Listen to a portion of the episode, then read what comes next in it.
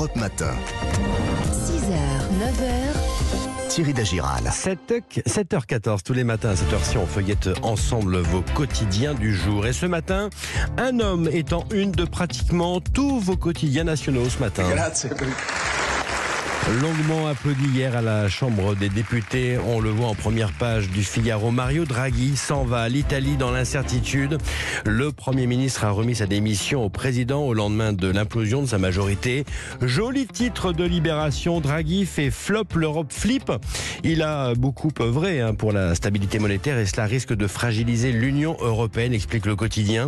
Les échos vont plus loin et expliquent que cette démission laisse craindre de nouvelles turbulences financières. Italie, le vertige titre enfin la croix avant de diriger le pays. Draghi présidait la Banque Centrale Européenne. Il avait stoppé net la tempête spéculative qui menaçait l'existence de l'euro et avait sauvé l'Europe d'un mauvais pas. Draghi et l'Italie, Draghi et l'Europe, une histoire importante. Arrêtons-nous à présent sur la une et le dossier du Parisien aujourd'hui en France. La bataille de la redevance. 23 millions de foyers français pourraient ne plus avoir à s'acquitter des 138 euros annuels.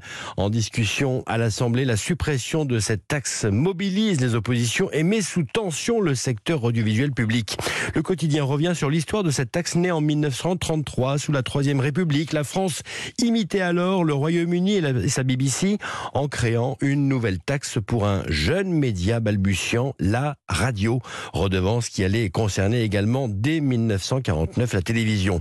Cette redevance rapporte 3,2 milliards à l'État, 11% de fraude enregistrée en 1999 et 35% des Français qui souhaitent la conserver, cette redevance, mais sous une autre forme, notamment au profit d'une plus grande progressivité de son montant en fonction des revenus. Pour terminer, regardons cet article page 8 du Parisien. Bonne nouvelle, l'inflation reste contenue sur nos produits de l'été. Les boissons anisées sont même en déflation parce que les enseignes n'osent pas toucher à ces produits d'été. hein. L'autre constat, les aliments de l'été voient leurs tarifs progresser mais moins vite que l'ensemble des produits alimentaires. Plus 4,66% pour les eaux à cause de l'envolée du plastique, plus 13,6% pour les chips à cause de l'explosion des huiles, plus 11,4% pour les merguez et les chipolatas. Enfin, il reste ce produit de l'été des fortes chaleurs.